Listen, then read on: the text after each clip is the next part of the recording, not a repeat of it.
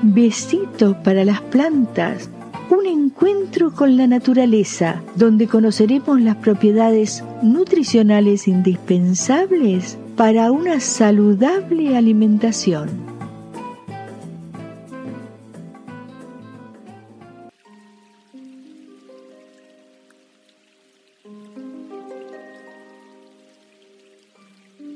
Hoy estoy junto a ustedes para hablarles de un fruto de los más antiguos, que por su gran facilidad de adaptación produjo su expansión. Me refiero a la uva.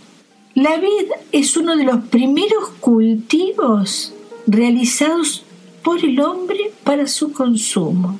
Se conocen muestras de semillas cultivadas durante el periodo neolítico en yacimientos arqueológicos de Suiza, Italia y en tumbas faraónicas del antiguo Egipto. La mayoría de los pueblos antiguos cultivaron las vides tanto para comer las uvas como para la producción de los vinos. Hay referencias sobre el vino en la Ilíada y en la Odisea. Hipócrates lo recomendaba a sus pacientes. En la mitología griega, el dios ligado al vino era Dionisio, mientras que en la mitología romana se lo llama Baco. Los romanos eran amantes del vino y en honor al dios Baco hacían bacanales, o sea, grandes fiestas donde se bebía sin medida y donde todo estaba permitido. Estas fiestas fueron fuentes de inspiración para pintores como Bellini o Tiziano. Es interesante saber que los romanos fueron los primeros en utilizar los toneles y las botellas de cristal para almacenarlo. El vino más antiguo embotellado por los romanos está en la botella conocida como botella Speyer. La misma se encuentra en el Museo Histórico de Pfalz, en la sala llamada Tower Room. Les contaré cómo los arqueólogos la encontraron. Era el año 1867 y durante unas excavaciones para hacer los cimientos de un inmueble cerca de la ciudad de Speyer, que en español se llama Espira, ubicada en la región alemana de Renania-Palatinado, se encuentra esa botella. Se sabía que allí hubo un asentamiento romano del siglo IV después de Cristo. En el subsuelo estaba la tumba de un noble, donde aparecieron dos sarcófagos de piedra que contenían dos cuerpos, uno masculino y uno femenino. El masculino fue identificado como un legionario romano. El cuerpo perteneciente a una mujer, su identidad no pudo concretarse. El hombre había sido enterrado con diez botellas de vino y la mujer con otras seis, todas de vidrio o cristal, suponiéndose que se colocaron allí para que les acompañasen en un viaje a la otra vida. La gran sorpresa para los arqueólogos fue que aunque las demás vasijas estaban rotas, una se hallaba aún entera y en buen estado. Tenía apariencia de ánfora e incluso contaba con unas pequeñas asas que adoptaban la forma de delfines. Así con el clásico sello tapón de cera romano, pero no estaba hecha de cerámica, sino de cristal verde amarillento. Con este descubrimiento ubican esta botella en los años 325 a.C. Según los expertos, explicaron que la botella contenía y contiene una pequeña cantidad de vino que se vertió primero con una mezcla de hierbas y luego una mayor cantidad de aceite de oliva para que al sellar el vino de esta forma no fuese alcanzado por el aire. La cantidad de aceite fue tan grande y densa que no solamente fue suficiente para preservar este vino romano en aquel tiempo, sino que lo preservó hasta hoy, más de 1680 años más tarde. Sorprendió que el vidrio se conservara intacto, ya que el vidrio de los romanos no era conocido por su resistencia. Pero lo maravilloso es que esta botella es la evidencia física donde se conserva el vino más antiguo que se ha descubierto hasta ahora. En cuanto al cultivo de la uva, se dice que el origen del mismo es a las orillas del mar Caspio y desde allí se extendió hacia el resto de Europa a través del comercio del Mediterráneo, siendo los romanos los encargados de expandirlos. Los colonos españoles lo introdujeron en América del Norte y luego se extendió por todo el continente. A consecuencia de parásitos y enfermedades, dicha expansión fue un fracaso. En el siglo XIX, la contaminación por un insecto americano llamado filoxera se propagó por todos los viñedos en Europa y en peligro de desaparecer, obligó a los agricultores a adoptar las vides americanas resistentes a la plaga como patrones de la vida europea formándose así la hibridación de ambos tipos de plantas. Hoy en día, la vid se cultiva en las regiones cálidas de todo el mundo, siendo los mayores productores Australia, Sudáfrica, Italia, Francia, España, Portugal, Turquía y Grecia, y en el continente americano los mejores viñedos se encuentran en California, Chile y Argentina, su nombre científico es Vitis vinifera y su nombre vulgar Vid o parra.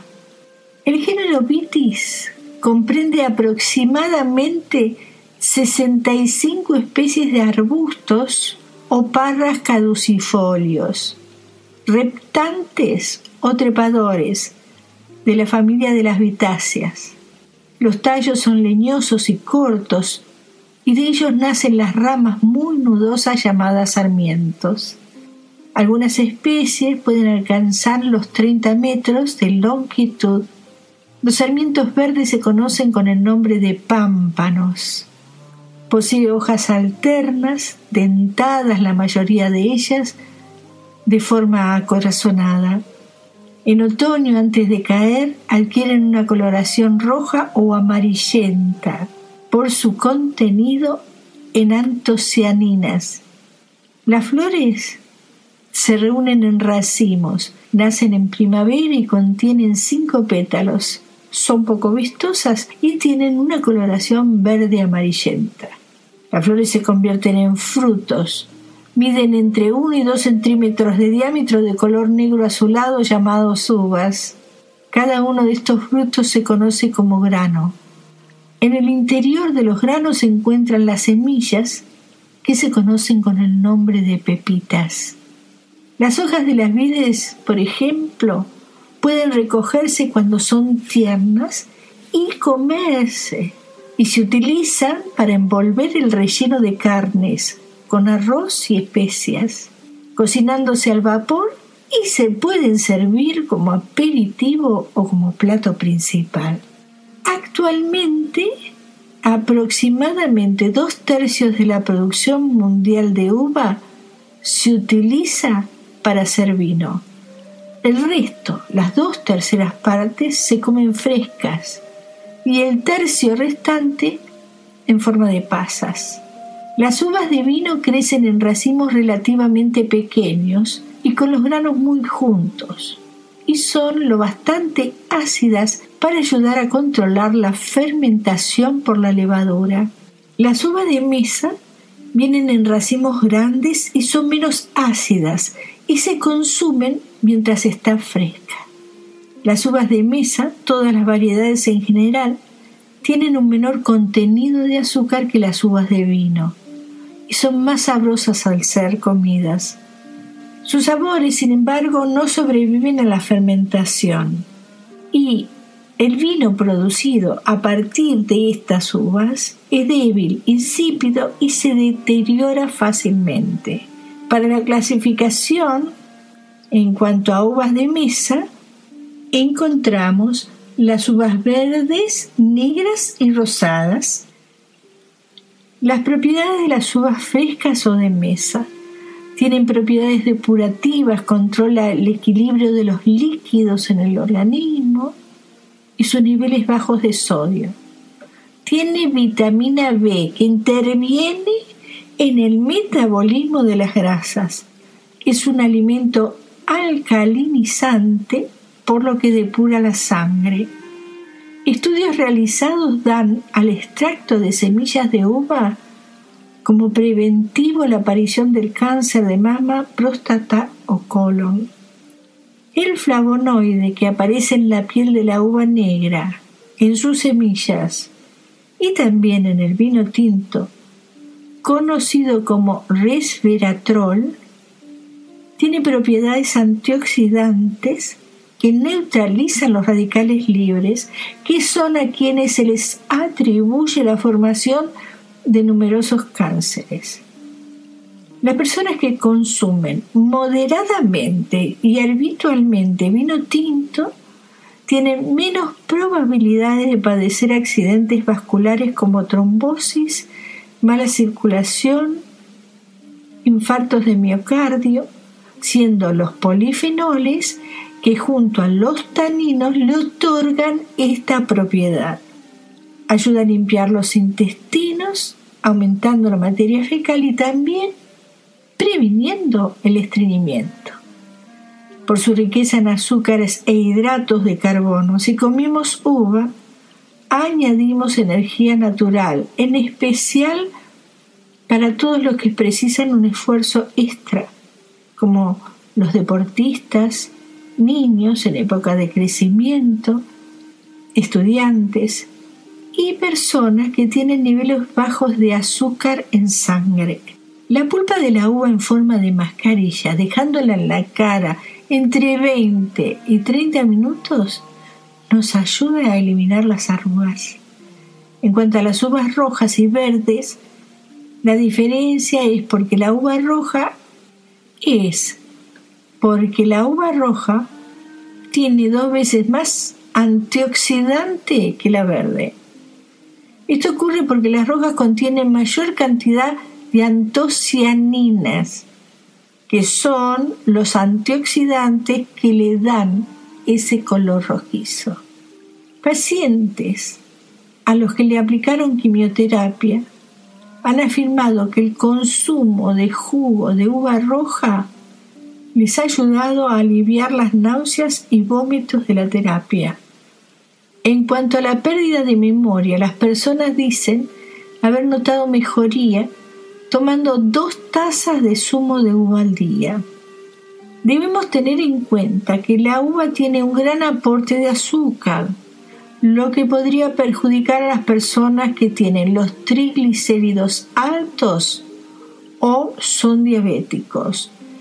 Las personas que padecen insuficiencia renal las que consumen dietas especiales de potasio, las que padecen cálculos renales, también tienen que ir con cuidado al consumir uvas, ya que les puede agravar el problema. Esto ocurre por la gran cantidad de ácido oxálico que contienen las uvas negras. Me agradaría hacer una referencia a las pasas de uva. Las pasas de uva, uvas pasas, se obtienen de la deshidratación de las uvas frescas. En ellas se concentran todos los beneficios de las uvas frescas. ¿Cómo disfrutar de estos beneficios?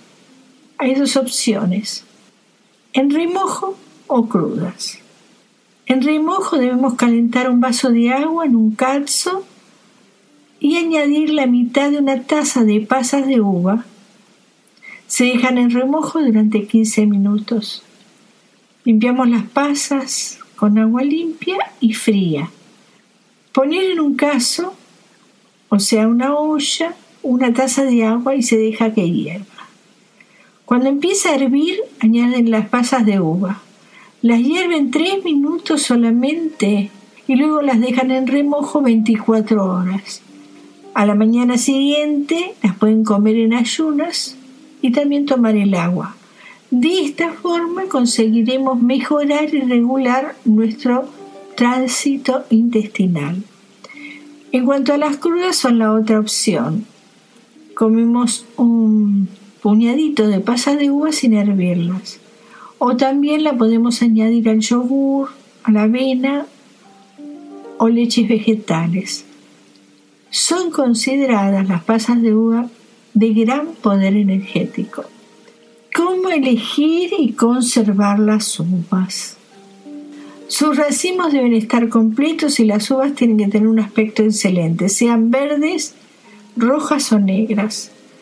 Debemos introducir las uvas en el refrigerador inmediatamente después de llegar a casa, porque se conservan mucho mejor a temperaturas entre menos un grado o cero grados. Cuando llegamos de la frutería las guardamos dentro de una bolsa de plástico o un envase hermético. Si las lavamos, aceleramos el proceso de maduración y se estropearía. En cambio, sí debemos lavar las uvas si queremos congelarlas inmediatamente. Pero antes de ponerlas en el congelador debemos alinearlas en una bandeja para el horno para evitar que al congelarse se peguen entre sí. ¿Cómo se conservan mejor? Si las guardamos en la parte baja del refrigerador, es mejor porque suele mantenerla más fresca y esto ayuda a conservar las uvas durante dos o tres semanas. Cuando las guardemos en el refrigerador, se deben almacenar lejos de los alimentos que producen olor, como por ejemplo cebolla, puerros, porque las uvas absorben olores y así evitamos que tome sabores raros. Costumbres. En España existe la costumbre que para tener 12 meses de buena suerte y también prosperidad, es necesario comer una uva con el sonido de cada una de las 12 campanadas de la medianoche del comienzo del nuevo año. Existen dos teorías sobre el origen de esta antigua costumbre. En la década de 1880, relatan diarios de la época que la clase burguesa española, imitando a la francesa, comenzó a celebrar Nochevieja comiendo uvas y tomando vino espumante. En 1897, los periódicos madrileños ya hablaban de la tradición de los aristócratas de tomar 12 uvas al son del reloj que marcaba la llegada del próximo año. Tiempo después, esta costumbre fue adoptada por ciudadanos que tomaron como referencia en imitar a los que iban a la Puerta del Sol para oír las campanadas de la medianoche. Y se dice que como ironía o burla, para comer uvas, al igual que la clase alta. En 1907 los ciudadanos de estratos sociales más humildes también decidieron burlarse de este acto hasta que, sin quererlo, terminó extendiéndose y convirtiéndose en una tradición en todo el territorio. La otra teoría se remonta al año 1909. En este año los productores de Alicante tuvieron una excelente cosecha de uvas blancas llamadas Aledo, que es una variedad típica de la zona. La peculiaridad de esta cosecha fue el excedente de esta uva. Los productores decidieron utilizar esta ocasión para vender estas uvas otorgándoles el privilegio de la buena suerte. Este hecho, mezclado con la tradición de los burgueses madrileños, provocó que todo el pueblo comenzara a tener acceso a esta celebración, hecho que se extendió a toda España. ¿Les gustó? Lindo conocer estas cosas, ¿no? Y ahora vamos a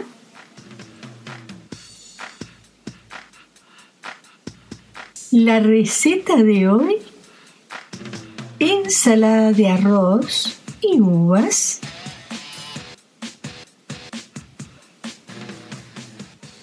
Los invito a anotar los ingredientes para dos personas. Ocho uvas rosadas a las que les quitamos las pepitas. Medio aguacate en tacos. 80 gramos de arroz basmati cocido o el arroz que ustedes prefieran. 50 ¿eh? gramos de nueces. Un manojo de rúcula. Para la vinagreta una cucharada de vinagre de manzana, una cucharada de miel, media cucharada de mostaza, tres cucharadas de aceite de oliva, sal y pimienta. Vamos a elaborar la receta. Para el aliño ponemos el vinagre de manzana en un bol y añadimos la sal y la pimienta. Removemos bien, lo mezclamos con la miel y la mostaza. Y por último, añadimos el aceite de oliva y batimos con una varilla. Luego introducimos las uvas rosadas sin pepitas, el aguacate cortado en tacos y el arroz cocido, las nueces y la rúcula. Removemos todo bien para que se unte con la vinagreta y luego a comer esta muy rica ensalada. Los dejo escuchando un tema musical interpretado por Pancho Figueroa y Polo Román, Cueca de la Viña Nueva. Es música folclórica argentina, creo que les gustará conocer este ritmo folclórico. Nos volveremos a encontrar en un nuevo episodio de Besitos para las plantas.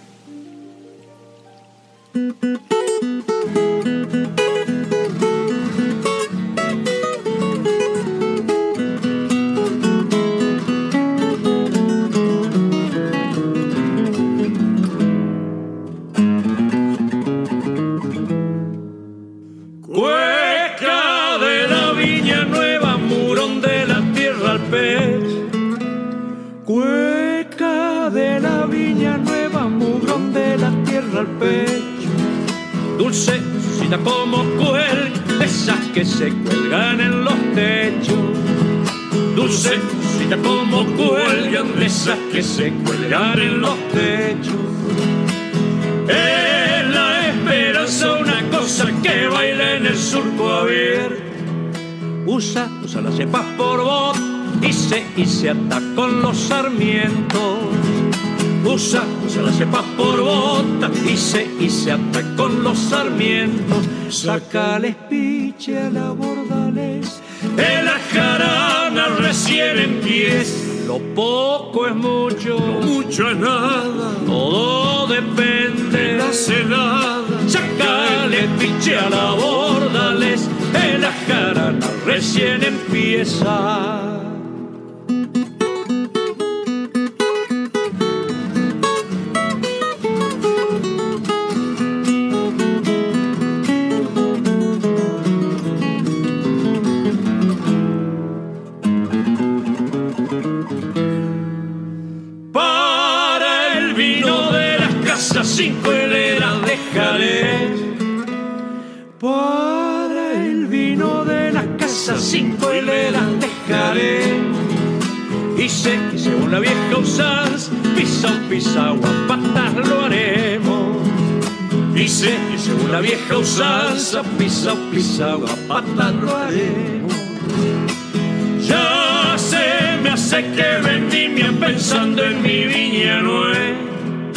Ale, alegre como una niña cuando, cuando una fiesta la lleva. Ale, alegre como una niña cuando, cuando una fiesta la lleva. Sácales piche a la bordales, de la jarana recién en pies. Lo poco es mucho, lo mucho es nada, todo depende de la edad. eche a la borda, recién empieza. Apreciamos sentir tu presencia. Comunícate con nosotros. Hazlo, Hazlo. vía Twitter en arroba trifón guion bajo media. Este episodio lo encuentras en Anchor, Spotify y en tus plataformas favoritas.